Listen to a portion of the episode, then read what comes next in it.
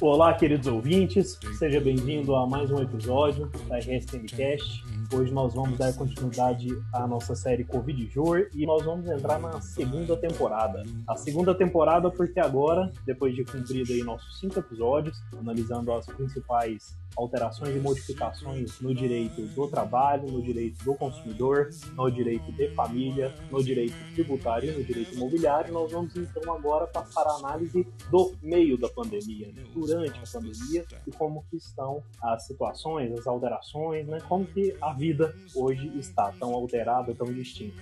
Hoje, o nosso tema são as medidas trabalhistas para enfrentar a pandemia. Ainda há fichas sobrando?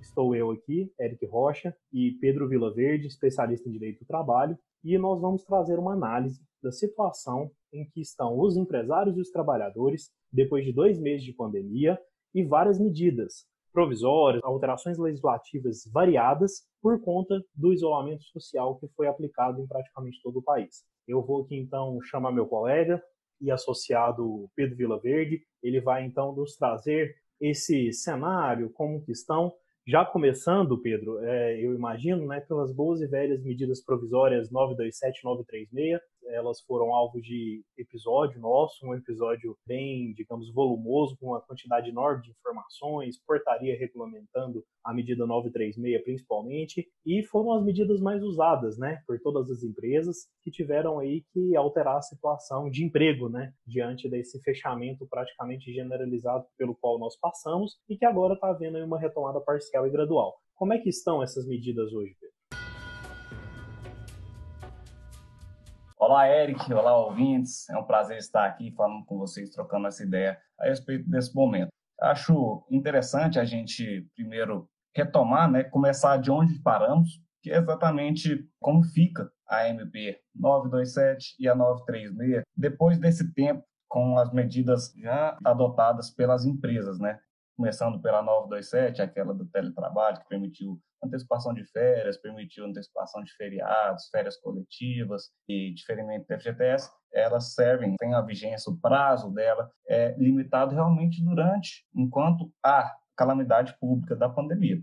Então, ela continua normal, todo empresário tem o direito por ela a tomar aquelas medidas, escolher essas possibilidades ali permitidas com todas aquelas regras que foram realmente flexibilizadas. Já a MP 936 existe um prazo delimitado, porque a gente está falando dela de ou da redução de jornada e salário ou da suspensão do contrato de trabalho com aquele auxílio paralelo do governo, que é o benefício emergencial. Então, para a suspensão, o empresário poderia acordar 60 dias, podendo ser inclusive dividido em duas vezes, uma de 30, outra de 30, e muitos empresários, eles, ali no começo de abril, realmente fecharam esses acordos com seus trabalhadores para suspender os contratos de cada um e agora estamos nesse momento. Estamos no dia 4 de junho de 2020 e tem muito contrato que foi suspenso, que o prazo finalizou. Fomos já procurado por muitos empresários querendo saber como fica. Essa MP, ela teve um vencimento normal de tramitação de 60 dias, que ela é prorrogável por mais 60 dias para ela se transformar em lei. Por enquanto, essa semana, inclusive, essa notícia é bem atual, o nosso Congresso ele prorrogou a MP para mais 60 dias. Mas o que significa na prática? Significa que os que estão com contrato suspenso, que terminaram a suspensão dos 60 dias, eles podem suspender por mais 60 dias? Eu quero deixar bem claro para os nossos ouvintes que não, por enquanto não. É, existe uma discussão ali no Congresso que está sendo votado um texto, uma alteração um texto que pode alterar isso, mas, por enquanto, ela permite aqueles empresários que não tenham suspendido o contrato dos seus trabalhadores que eles possam fazê-lo agora, nesse momento, com o mesmo regramento anterior da MP 936, aquele regramento que versa que as medidas são aplicáveis aos contratos de trabalho iniciados em período anterior a dia 2 de abril desse corrente ano. E, além disso, muito que está sendo feito nesse momento que a gente aguarda uma posição do nosso legislativo, muito empresário, no momento que o empregado voltou da sua suspensão, eles estão reduzindo a jornada. Isso sim é permitido, limitado a 90 dias. Então a gente tem aqui para uma grande parte da parte trabalhadora da nossa sociedade passando por isso. Suspendeu, os primeiros 60 dias passaram, e agora tem mais 30 dias, porque a limitação máxima é 90 dias, eles podem ser acumulados. 60 de suspensão mais 30 de redução de jornada e salário. A redução de jornada e salário possui esse limite máximo de 90 dias, já a suspensão de 60, sendo que as duas poderiam ser acumuladas mas com essa condição de ser no máximo 90 dias. Então, por enquanto é isso que a gente tem. E olha que interessante, ainda hoje está sendo votado no Senado a possibilidade de prorrogar as alternativas incutidas na MP 936, em que a Câmara ela aprovou no início dessa semana alterações no texto da medida provisória e ela incluiu que as suspensões e as reduções elas podem ser prorrogadas por ato do executivo. Então, se o executivo decidir que essas medidas elas devem sim ser prorrogadas, os empresários podem sim, a partir de então, renovar a suspensão ou a redução de jornada e salário, se isso for aprovado no Senado e sancionado pelo nosso presidente, haverá essa possibilidade. Mas por enquanto é esse momento que a gente está o empregado que teve o seu contrato suspenso, ele deve retornar, podendo ter a redução, mas prorrogação, como muito está sendo divulgado, que a prorrogação da suspensão ela não é possível nesse momento.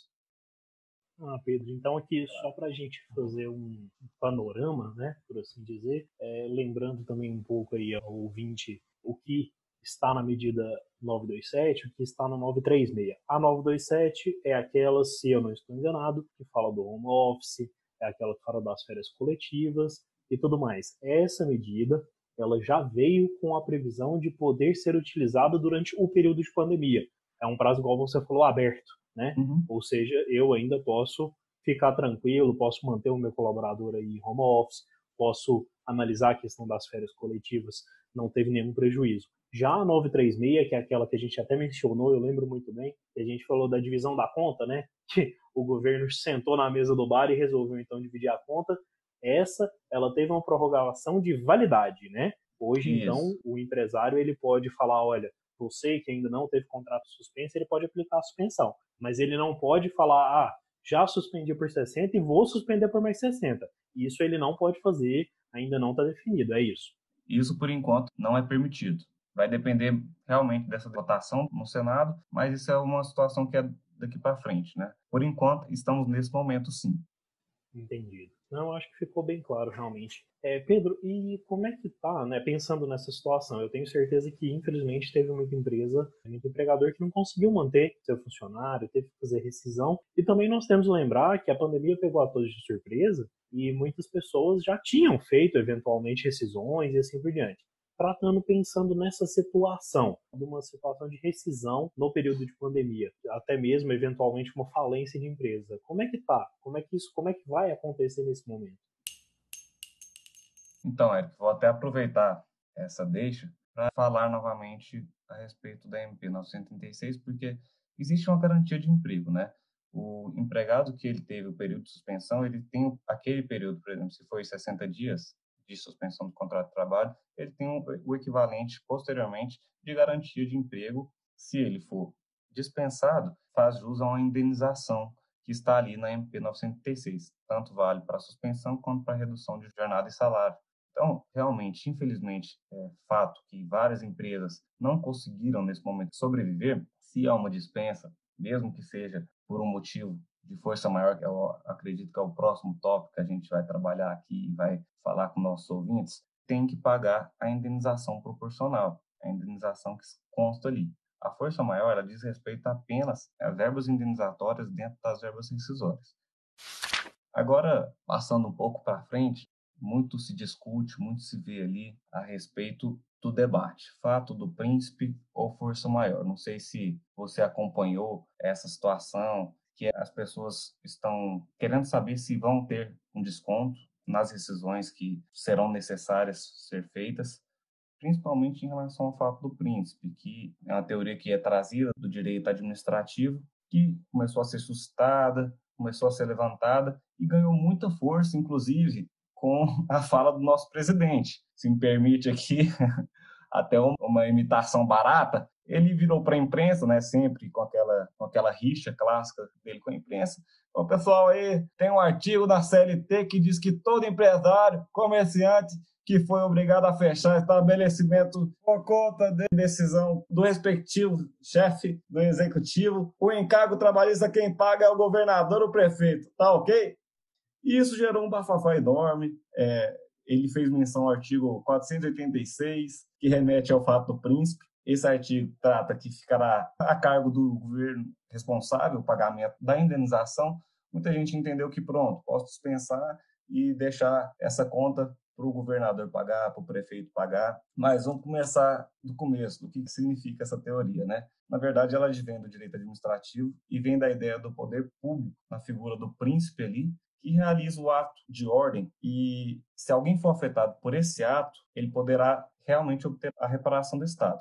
Contudo, esse fato do príncipe exige uma circunstância eminentemente administrativa do ente governamental. A administração pública ela deve agir ali por meio de um juiz de conveniência, de oportunidade. Por exemplo, instalar uma ponte, um lugar, ter que parar com a atividade empresarial daquela empresa que estava ali naquele endereço, naquele local, ou uma usina elétrica que venha afetar a atividade empresarial de algum empresário, de alguma empresa que faça que ele tenha realmente que acabar sua empresa ou ter que demitir muitos funcionários. E nessa situação que vivemos, na verdade, não há ali um, ato discricionário do governo. Pelo contrário, ele age como garantidor da saúde pública e, na verdade, se o poder público ele não determinasse esse isolamento social, estaria sendo irresponsável, assim, pode até ser considerado caso de inexigibilidade de conduta diversa da administração pública. Trata-se, então, aqui que se chama de um ato vinculado, né? uma decisão que é vinculada, motivada por um motivo até irresistível. Então, existe uma invocação equivocada dessa teoria. Muita gente está comprando essa briga. Para você ter ideia, aquela churrascaria renomada, aquela grande churrascaria de São Paulo, Fogo de Chão, dispensou todos os seus funcionários sob alegação do fato do príncipe. E qual que foi a consequência? O Ministério da Economia multou a churrascaria em 70 milhões de reais. Então, é, a gente tem que ter muito cuidado, muita cautela e entender bem onde se encaixa cada instituto do fato príncipe, da força maior. E por isso eu vejo que não há aqui a possibilidade de aplicação dessa teoria para transferir ao Estado a responsabilidade pelo pagamento das verbas rescisórias. Quem sabe o príncipe virou chato. Já no que toca a força maior é estabelecida de forma mais tranquila, mais pacífica na CLT. É, se houver ali a extinção da empresa ou do estabelecimento em decorrência do motivo de força maior e o empregado, por isso, for dispensado, o empregado realmente ele terá um desconto das verbas rescisórias pela metade do valor da indenização. E o que, que significa? Significa que ele, ao invés de pagar 40% da multa do FGTS, ele pagaria 20%. E há um entendimento majoritário nesse sentido de que, nesses casos, o aviso prévio também não é devido, porque o aviso prévio ele tem o intuito de evitar uma surpresa. Nesse caso, como é realmente uma surpresa, algo que fugiu do controle do empresário, o aviso prévio ele não faz sentido mas devemos também fazer uma distinção. Por exemplo, a gente não consegue enxergar com bons olhos uma empresa que esteja sendo beneficiada com esse momento, um mercado, por exemplo, que é de atividade essencial, e por uma improvidência acabou falindo por um motivo de má gestão. Esse empresário não pode se valer desse motivo de força maior, porque ele não faliu, aquele estabelecimento, aquela empresa não extinguiu por conta da pandemia, mas sim por uma gestão equivocada, por um deslize. Então, realmente a gente precisa analisar cada caso para saber se esse instituto ele é ou não cabível. É, Pedro, essa distinção nós fizemos, eu lembro também, no nosso segundo episódio, né, onde a gente tratou da situação trabalhista, é, das medidas que estavam sendo trazidas e disponibilizadas aí, tanto para empregadores quanto para empregado. Na época a gente até falou que não víamos possibilidade de alguém que trabalha ali nos serviços essenciais, que na verdade talvez muitos tiveram até um aumento de demanda, né, não estavam, digamos, sendo afetados pelo fechamento, pelo isolamento, eles sequer poderiam utilizar das medidas. E da Isso. mesma forma agora é importante dizer que não é qualquer falência que ela vai vir a enquadrar aí como uma força maior e vai trazer então esse vou colocar entre aspas, porque falir não é um benefício, né? Não existe uhum. benefício é, exato em não pagar as verbas trabalhistas totais, mas é, na verdade, um afago, né? Por assim dizer, numa situação complicada. É, eu acho que um, um, exemplo que a gente pode deixar muito claro, e aí vai até intercalar um pouco com a minha área, é se a gente próprio pensar no mercado, e houve muitos que foram autuados por órgãos de proteção ao consumidor, por órgãos da vigilância sanitária, por mau funcionamento de produto, por oferecer produtos vencidos, e muitos deles tomaram multas muito elevadas. Esse tipo de má administração é o que você falou. É, não é porque é, tomou-se uma multa muito grande e aí o mercado não teve viabilidade, ele não vai continuar, e aí ele pode vir a falir por conta disso, eu não vejo que ele vai se enquadrar nessa força maior. O que faliu ele não foi a pandemia, foi ele fazer, por exemplo, exposição e venda de produtos vencidos, o que é inclusive crime de consumo. Então eu acho que você pontuou muito bem essa distinção. É necessário separar as coisas, né? Porque senão a gente vai viver num mundo que qualquer equívoco, qualquer erro que, que a pessoa cometa, oh, bati o carro ali, nossa, desculpa, estamos em pandemia, eu bati meu carro. Não, não é bem assim, né? A gente precisa... É, a pandemia não pode ser uma bengala para tudo, né? Exato. Uhum. É verdade. Mas, Pedro, dando aqui continuidade, eu acho que é um, é um gancho muito, muito óbvio que a gente tem que fazer, porque você trouxe então a, a situação de rescisão. Infelizmente, nós tivemos uma quantidade enorme, eu e o Eduardo, né, no último podcast, no último episódio aí, quem não escutou, volte lá, ouvinte, e escute. Nós falamos sobre isso no setor de imobiliário, no setor de shopping. A quantidade de desempregados, de demissões foi enorme. É, nós temos aí um número grande de rescisões, nós temos situações que ainda vão ser debatidas com certeza no Justiça do Trabalho, ainda vai ter muita discussão em cima disso. E aí a gente recai na, na pergunta básica: como está a Justiça do Trabalho hoje? Como é que estão né, as situações das ações trabalhistas?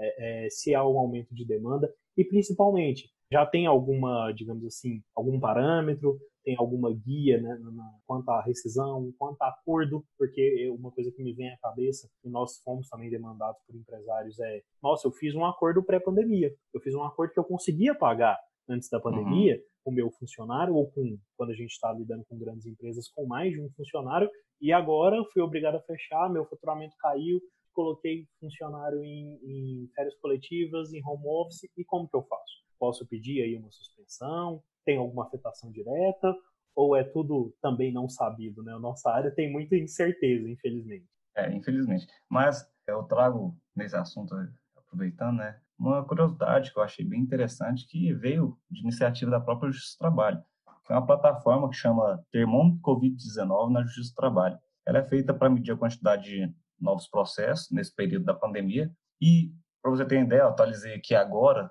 no servidor, né, existe quase 25 mil novos processos com valor médio de 53 mil reais, que possuem referências aos termos pandemia, coronavírus, Covid-19. Então, a Justiça do Trabalho vem sentindo, sim, essa demanda, essa referência à pandemia e tem sido cada vez mais objeto das reclamações trabalhistas, tanto como alegação de defesa quanto uma alegação ali numa, numa reclamação trabalhista por parte do reclamante. Em relação, você perguntou aí, né, uma dúvida que surge de muita gente, e aquele acordo que ontem eu conseguia cumprir, mas hoje é inviável, né? Tá bem difícil, eu tô ruim das pernas por conta da pandemia mesmo. E qual que é a posição? Existe a teoria que ela está sendo levantada, está sendo utilizada, que é a teoria da imprevisão, em função da pandemia, que ela é trazida até do Código Civil para equilibrar a equação econômica ali daquele contrato. Mas a verdade que eu realmente reparei, eu tirei essa dúvida até com o juiz, a verdade é que o acordo ele faz lei entre as partes. Ele deve ser cumprido como está e possui força de coisa julgada. E até a gente consegue ver esse paralelo no sentido da suspensão. Durante a suspensão que a gente teve nos primeiros períodos da pandemia, depois que a pandemia realmente foi mais sentida, foi a suspensão de prazo processual. Mas prazo para cumprimento dos acordos, das parcelas acordadas, eles não foram suspensos. Não é um prazo processual. Mas então fica a pergunta: o que deve ser feito se o momento as parcelas não puderem realmente, se no momento elas não puderem realmente ser cumpridas? A nossa sugestão real é buscar uma solução negociada, renegociando os termos do acordo com a atuação precisa dos advogados, que são personagens interessados nesse momento, uma repactuação do termo estabelecido, fazendo um novo acordo, certo? Se essa negociação não conseguir ser feita, não chegar a um termo, o acordo anterior pactuado e homologado, ele será executado daquela forma pré-estabelecida. E aí entra naquela, né, do risco que pode ser evitado pela lógica da negociação. Os dois lados sofrem desse risco. Ao deixar de repactuar, uma parte se sujeita ao risco de ver seus bens penhorados, de ver uma penhora da sua conta pela execução daquele acordo, e a outra entra no risco de sofrer as dores de uma execução frustrada, que não acha nada. Então, tudo isso, apesar de não ser positivado, são efeitos práticos da questão do acordo. E passando aqui desse ponto, a gente vê, está um pouco impreciso, mas uma corrente minoritária de algumas decisões estão relevando principalmente as causas penais. As multas, alguns juízes têm evitado antecipação das parcelas vincendas, porque isso pode realmente tornar aquele acordo inviável de ser praticado, de ser cumprido de cabo a rabo, né? E admite-se excepcionalmente, em situação de clara boa-fé demonstrada pela empresa, a intenção realmente verdadeira de pagar o acordo naquele momento e por motivo de força maior não consegue, poderia se aplicar a questão que vem do título executivo extrajudicial do pagamento de 30% e a divisão do restante daquelas parcelas com a devida correção monetária e os juros para que o criador não tenha perda. Mas essa é uma situação muito à parte, vai depender bastante do entendimento do juiz. Foi isso que eu consegui enxergar nesse período, olhando as situações de cada acordo e cada decisão, né? O que vem sendo levantado de tese e qual posicionamento que algum juiz tem adotado.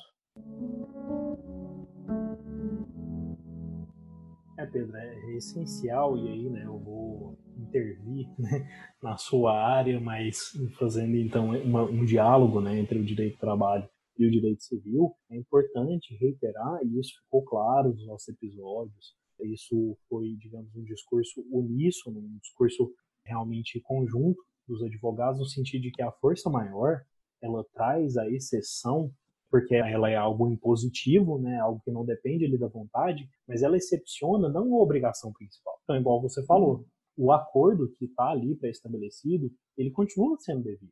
Você uhum. realmente tem que buscar uma, uma mediação, uma conversa, que, aliás, né, é algo que a gente repetiu em todos, todos os nossos episódios.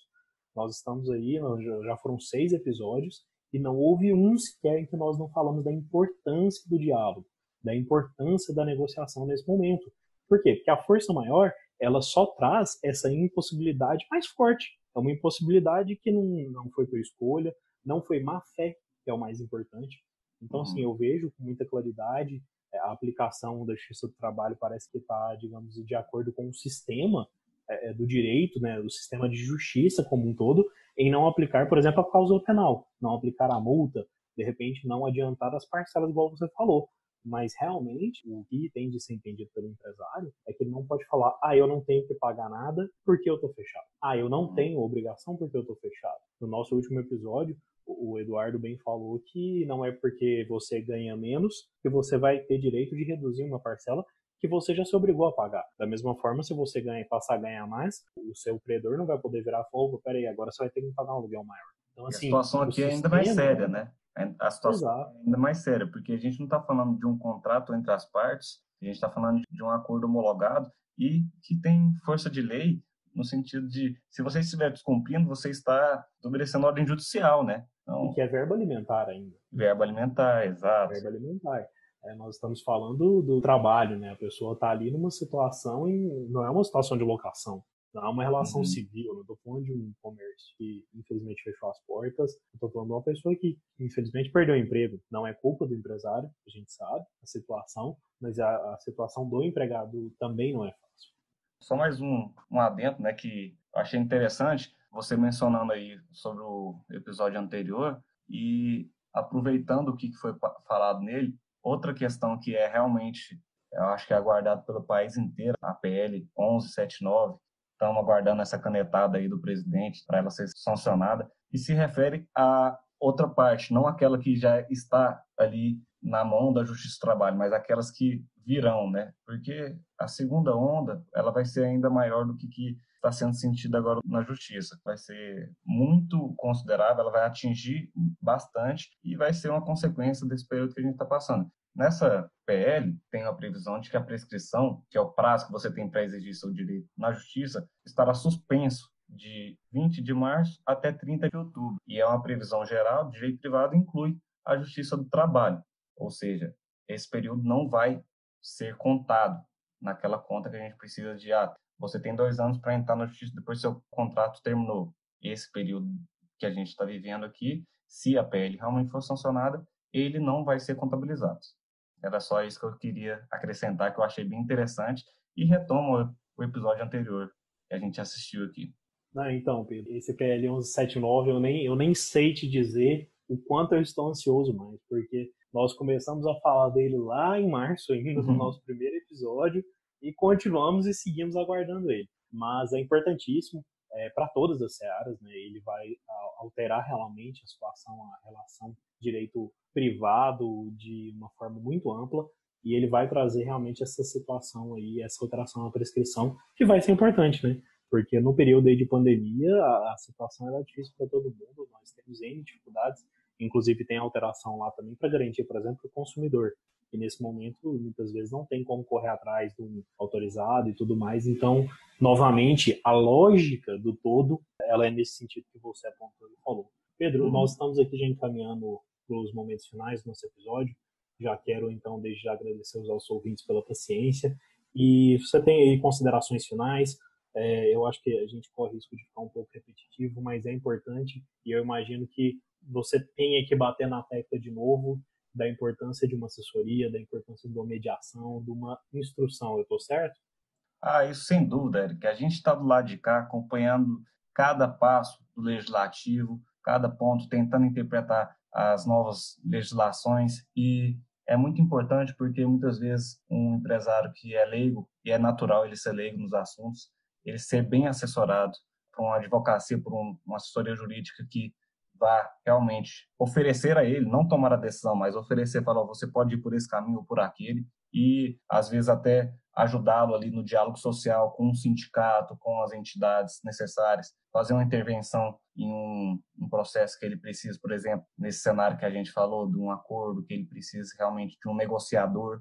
Então, a figura do, do advogado, da assessoria jurídica, ela nunca foi tão clamada. E eu acho interessante, já é, aproveitando, né, essa fala é que a Justiça do Trabalho ela foi um pouco questionada e ela teve a credibilidade realmente reduzida após a reforma, até a própria alteração do Ministério do Trabalho para o Ministério da Economia, o próprio governo, muitos empresários enxergam a Justiça do Trabalho como o vilão, um vilão da sociedade, mas você vê uma retomada do protagonismo da justiça nunca se dependeu tanto da justiça do trabalho, nunca se dependeu tanto do profissional, do operador do direito do trabalho. Então a gente realça essa necessidade de um acompanhamento de um especialista nesse momento e estamos aqui para poder ajudar. Espero ter esclarecido muitas dúvidas nesse momento, nesse episódio aqui. Qualquer questão que possa surgir, qualquer dúvida, olha, e se acontecer de um jeito, se eu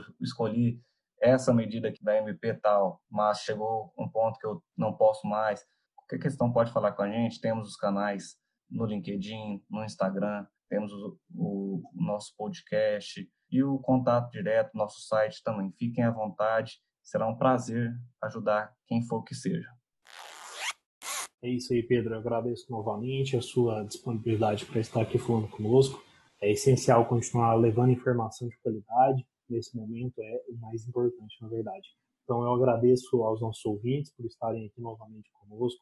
Convido a escutarem, se já não fizeram os episódios anteriores. Trouxemos informações importantes, essenciais para esse momento. E apesar de sabermos que não conseguimos falar de tudo que uhum. veio e que está acontecendo no direito do trabalho, eu acho que nós conseguimos trazer um bom cenário. Convido a todos que sigam nossas redes sociais, igual o Pedro falou, o nosso Instagram é o rsm.advocacia e lá você tem um link na bio que você vai conseguir acesso ao nosso Facebook, ao nosso site e ao nosso LinkedIn e também ao nosso podcast. Até a próxima. Um abraço para todos. Um abraço, até a próxima, ouvintes.